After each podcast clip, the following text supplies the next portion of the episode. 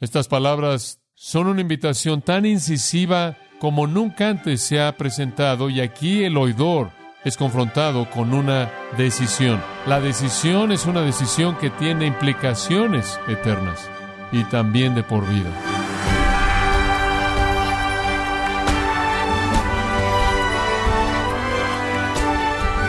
Bienvenido a esta edición de Gracia a vosotros con el pastor John MacArthur. ¿Por qué es tan difícil ser cristiano? Tal vez sea la pregunta extraña y quizá no es algo que ha escuchado. Ser cristiano, viviendo la vida cristiana, no es tan difícil, ¿verdad? Todo lo que necesita hacer es vivir a Cristo como es, el resto es fácil.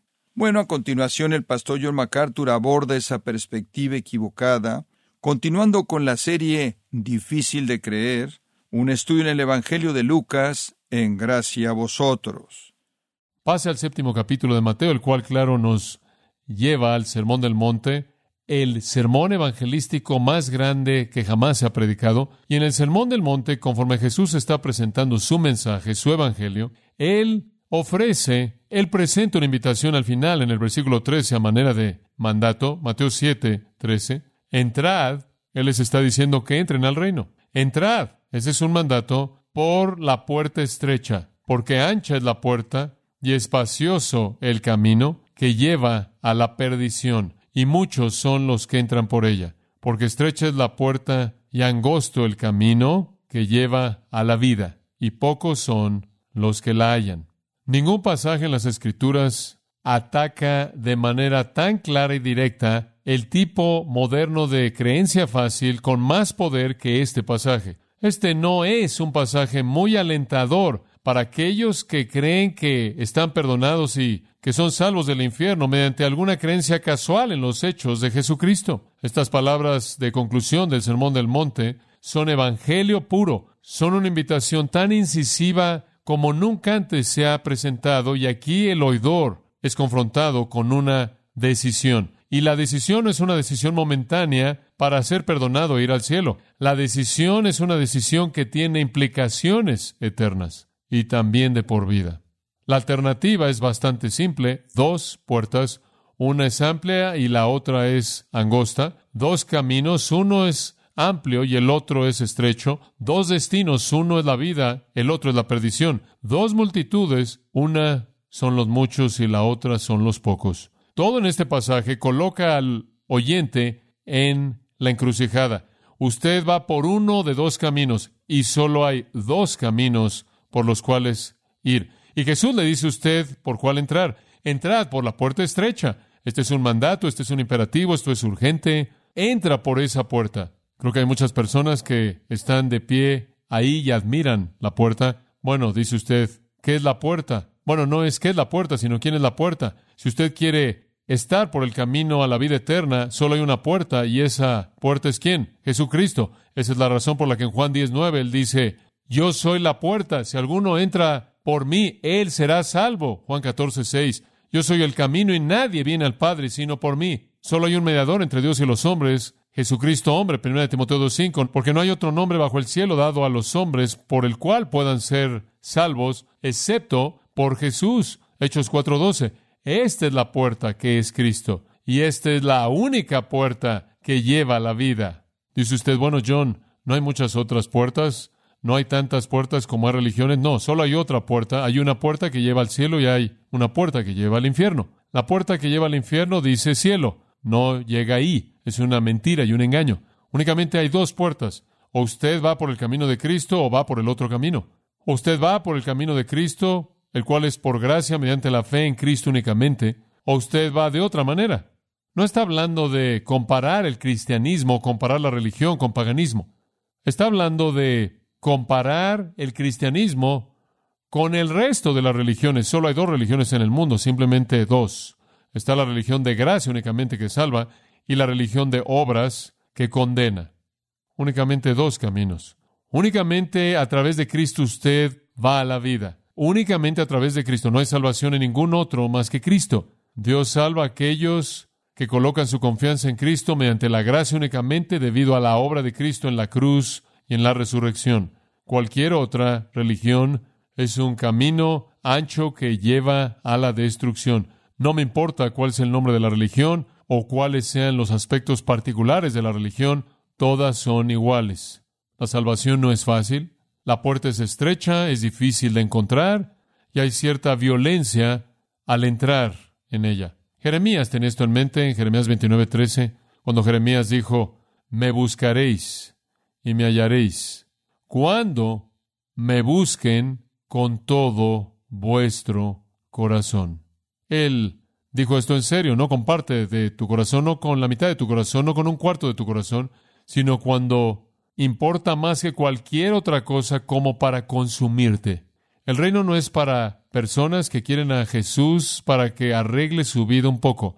El reino no es para gente que quiere a Jesús para que los eleve en la escala social. El reino no es para gente que quiere escapar del infierno. El reino es para gente que quiere que su vida sea cambiada, que quiere evitar el infierno, pero que ha llegado al punto en el que están dispuestos a pasar por un tiempo violento de convicción y odio personal, como vimos la última vez, y penitencia y quebrantamiento, al grado que literalmente abandonan todo por Cristo. Eso es buscar con todo tu corazón. ¿Por qué es tan difícil convertirse en cristiano? Regresemos a nuestro texto. Es difícil porque usted tiene que negarse a sí mismo. Eso es lo que lo hace difícil. La negación personal, al grado de llevar la cruz, al grado de obediencia sumisa a Cristo como Señor. Eso es difícil. Eso va en contra de todo lo que es humano. Como dije antes, todo en el mundo, los deseos de la carne, los deseos de los ojos y la vanagloria de la vida, eso es lo que nos domina. Observe al mundo que lo rodea usted. ¿Qué hace hacer que la gente haga lo que hace? Todo viene del interior de ellos. Es el deseo porque todas sus pasiones sean satisfechas. Es el deseo porque todas sus visiones sean cumplidas.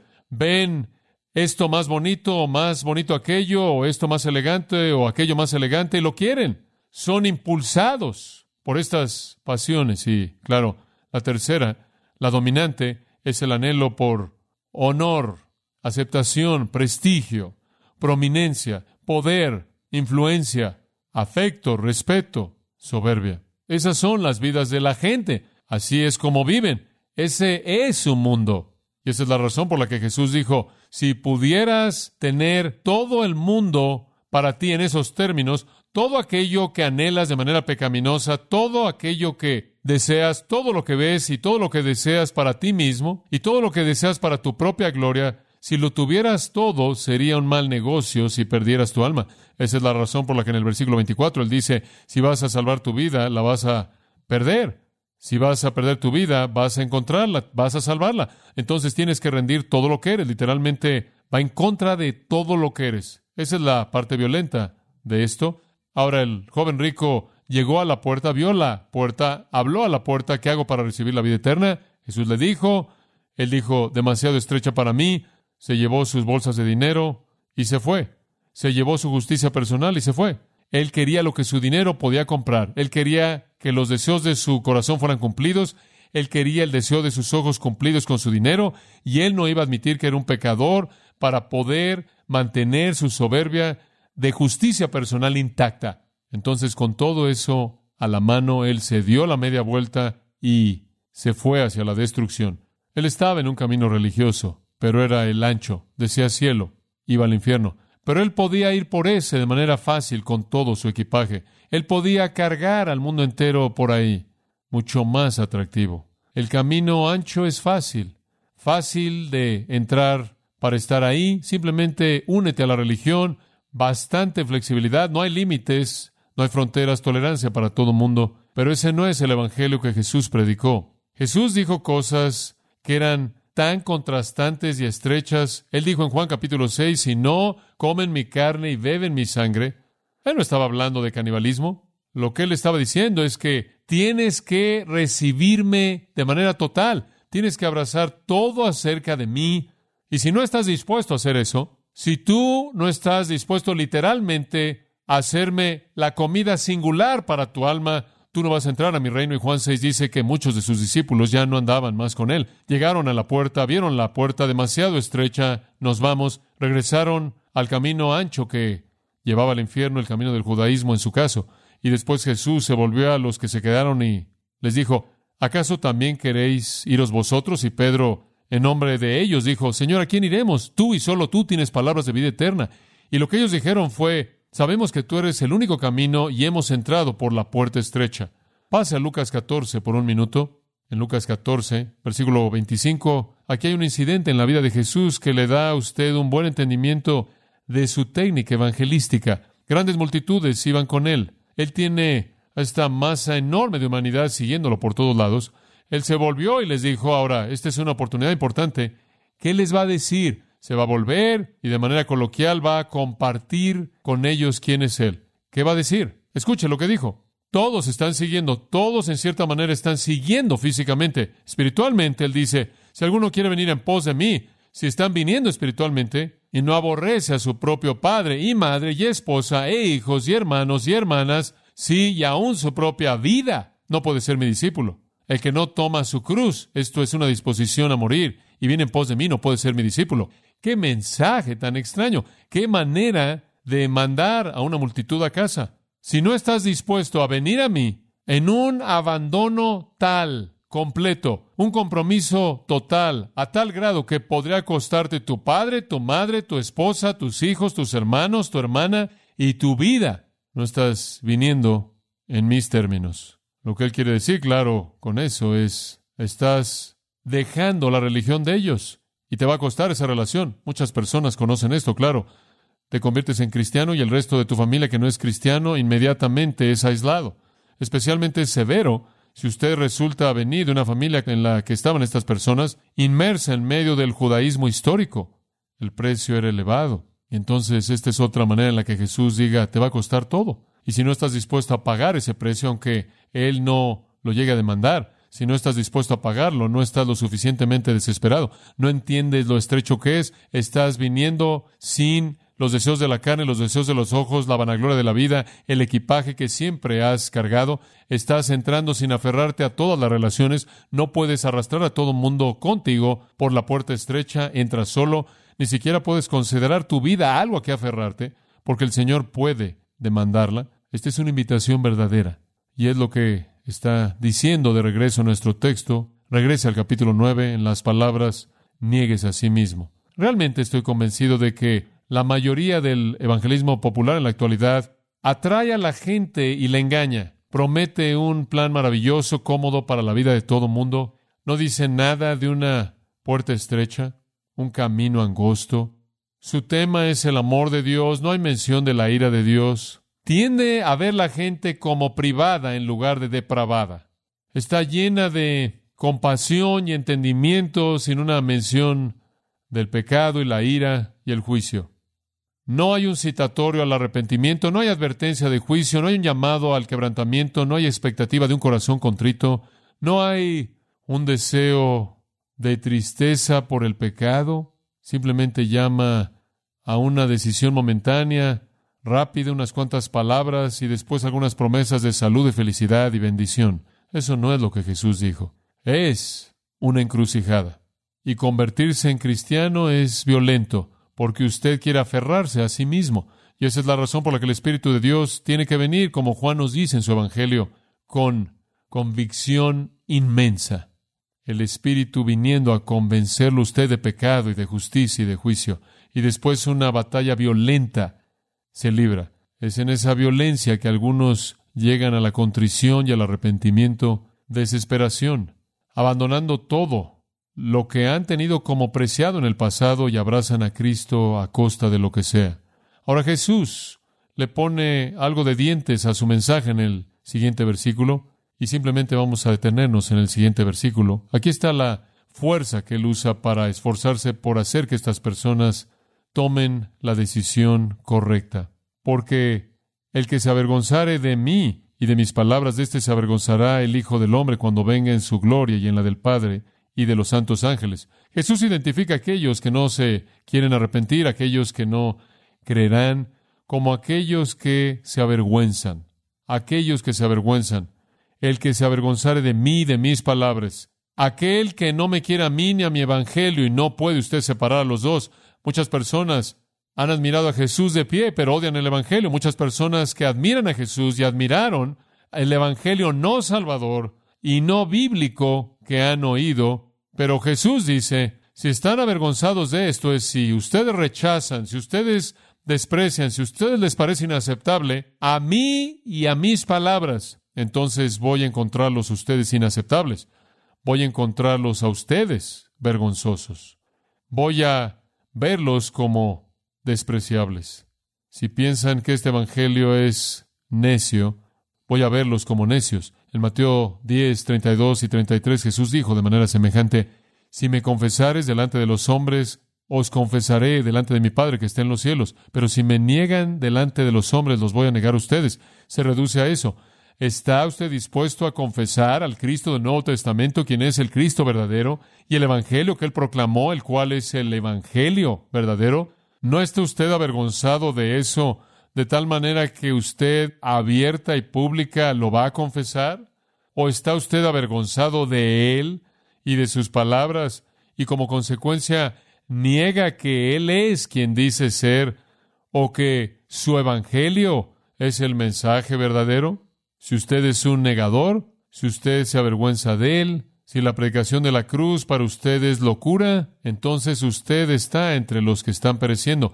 Usted quizás admira a Jesús, usted podrá decir, Señor, Señor, hicimos muchas obras en tu nombre, predicamos en tu nombre, echamos fuera demonios en tu nombre, pero usted va a oír, apartados de mí nunca os conocí, hacedores de maldad. La admiración no es suficiente.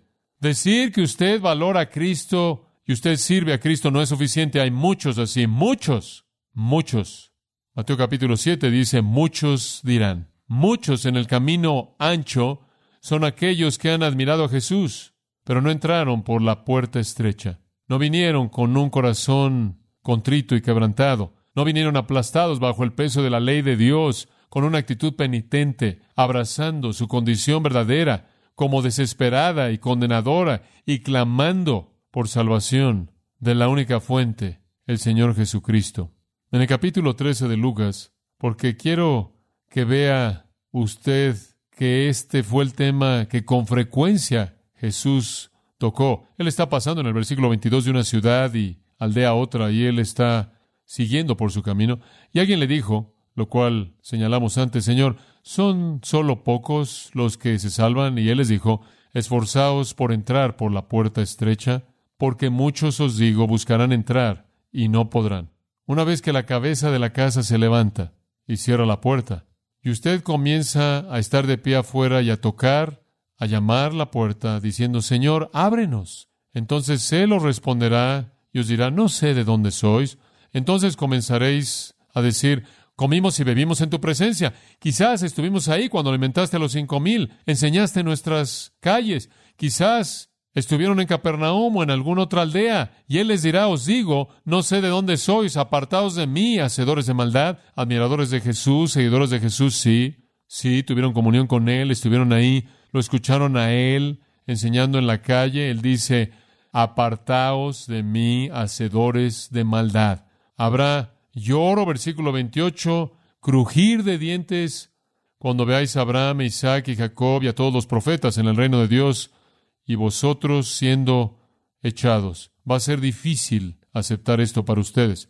Entonces el Señor dice, si no me conocen en mis términos, no los conozco en absoluto. Si no han entrado por la puerta estrecha de arrepentimiento, convicción por tu propio pecado y abandono de ti mismo, con tal desesperación que clamas por salvación y justicia y cielo, sea cual sea el costo, entonces no entraste por la puerta estrecha y virtualmente te avergonzaste de Jesús y sus palabras y lo vas a encontrar avergonzado de ti. ¿Y cuándo es que eso finalmente se manifestará? Ese tiempo de vergüenza. Él dice en este versículo, y es muy específico. Él dice, cuando Él venga, cuando Él venga. Cuando un pecador muere en la actualidad, termina en el infierno inmediatamente, inmediatamente, en castigo consciente. Usted no tiene que esperar el regreso de Jesucristo para eso. Pero eso es casi como estar en la cárcel antes de su sentencia, hasta su juicio. Alguien comete un crimen son sorprendidos en el crimen, son colocados en la cárcel y esperan la sentencia final. ¿Cuándo vendrá eso? Eso vendrá cuando Él venga en su gloria. Él vendrá por su iglesia, pero su gloria no será manifestada en la tierra. La iglesia simplemente desaparecerá en el rapto. Después vendrá un tiempo terrible de tribulación y gran tribulación. Y después Jesús regresará en gloria brillante. Él va a regresar y la descripción de su venida es dada en palabras muy, muy vívidas en segunda de Tesalonicenses 1.7. Cuando Él venga en su segunda venida, Él vendrá en su gloria y también acompañado por la gloria del Padre y la gloria de los santos ángeles. Es expresado en el versículo 7 del capítulo 1, cuando el Señor Jesús se ha manifestado desde el cielo con sus ángeles poderosos en llama ardiente. Jesús viene en su gloria, los ángeles vienen en su gloria, y quizás el fuego refulgente también habla del Padre, quien fue manifestado muchas veces en el Antiguo Testamento en la llama de fuego, que guió Israel de noche y moraba en el lugar santo, estaba ahí morando sobre el lugar santo, el fuego que Moisés vio y los hijos de Israel vieron en el Sinaí representaba a Dios, un fuego brillante, magnífico, refulgente de la presencia de Dios. Cristo viene, los ángeles vienen, la gloria de Dios es desplegada. Mateo describe eso, Mateo capítulo 24, Jesús viniendo en gloria, Mateo capítulo 25, Jesús viniendo en gloria, inclusive Mateo capítulo 26, hacia el final del capítulo, de nuevo Jesús viniendo en gloria. Y cuando Él viene, versículo 8 dice, Él dará retribución, castigo. Esa es la razón por la que llamamos este tercer punto castigo. Dando castigo a aquellos que no conocen a Dios. No conocen a Dios. ¿Por qué no conocen a Dios?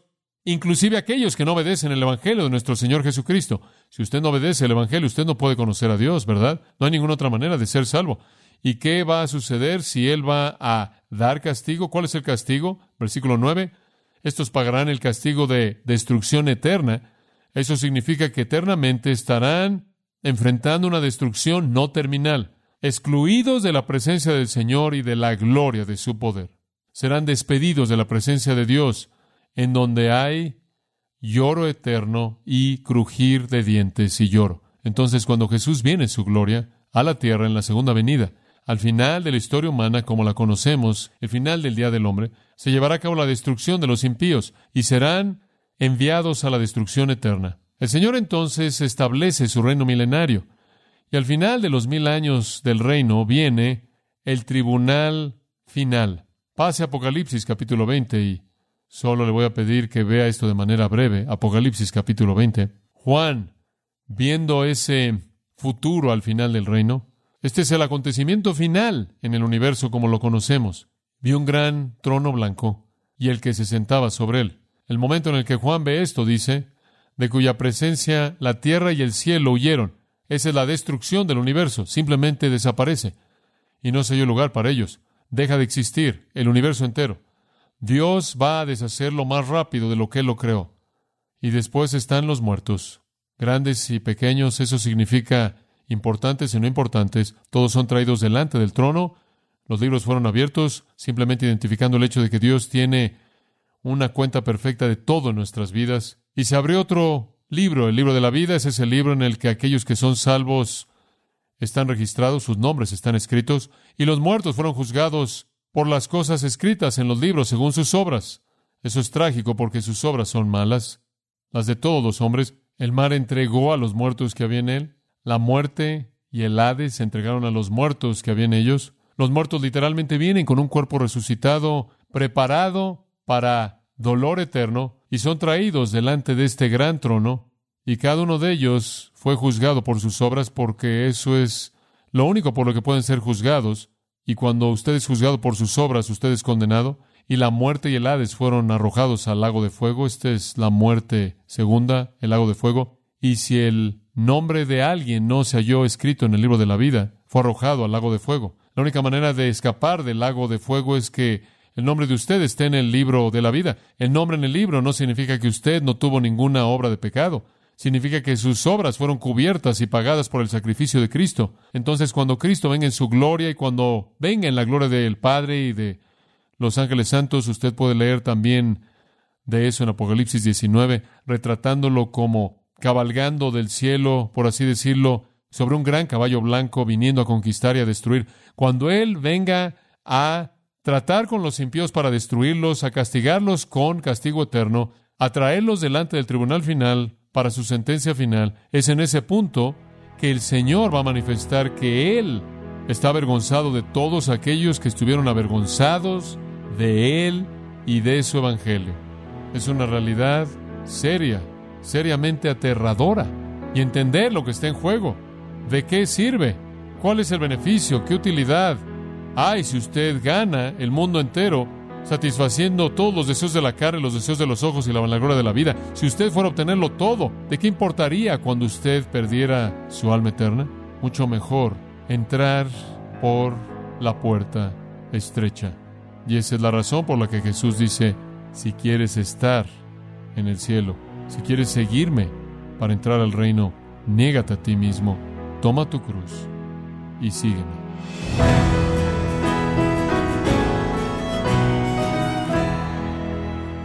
De esta forma, el pastor John MacArthur concluye este día difícil de creer, un estudio en el Evangelio de Lucas, en gracia a vosotros. Estimado oyente, en base a este estudio tenemos a su disposición precisamente el libro titulado Difícil de creer, escrito por John MacArthur, y puede obtener su copia en gracia.org o en su librería cristiana más cercana. También puede usted descargar todos los sermones de esta serie Difícil de creer, así como todos aquellos que he escuchado en días, semanas o meses anteriores, completamente gratis en gracia.org. Si tiene alguna pregunta o desea conocer más de nuestro ministerio, como son todos los libros del pastor John MacArthur en español, o los sermones en CD, que también usted puede adquirir, Escríbanos y por favor mencione la estación de radio por medio de la cual usted nos escucha en gracia a vosotros. Es importante conocer no solo el país y ciudad de donde usted nos escucha, sino también la radio. Para quienes contactan nuestro ministerio por primera vez, pueden solicitar una copia del mensaje de promoción sin costo alguno, un mensaje por oyente únicamente.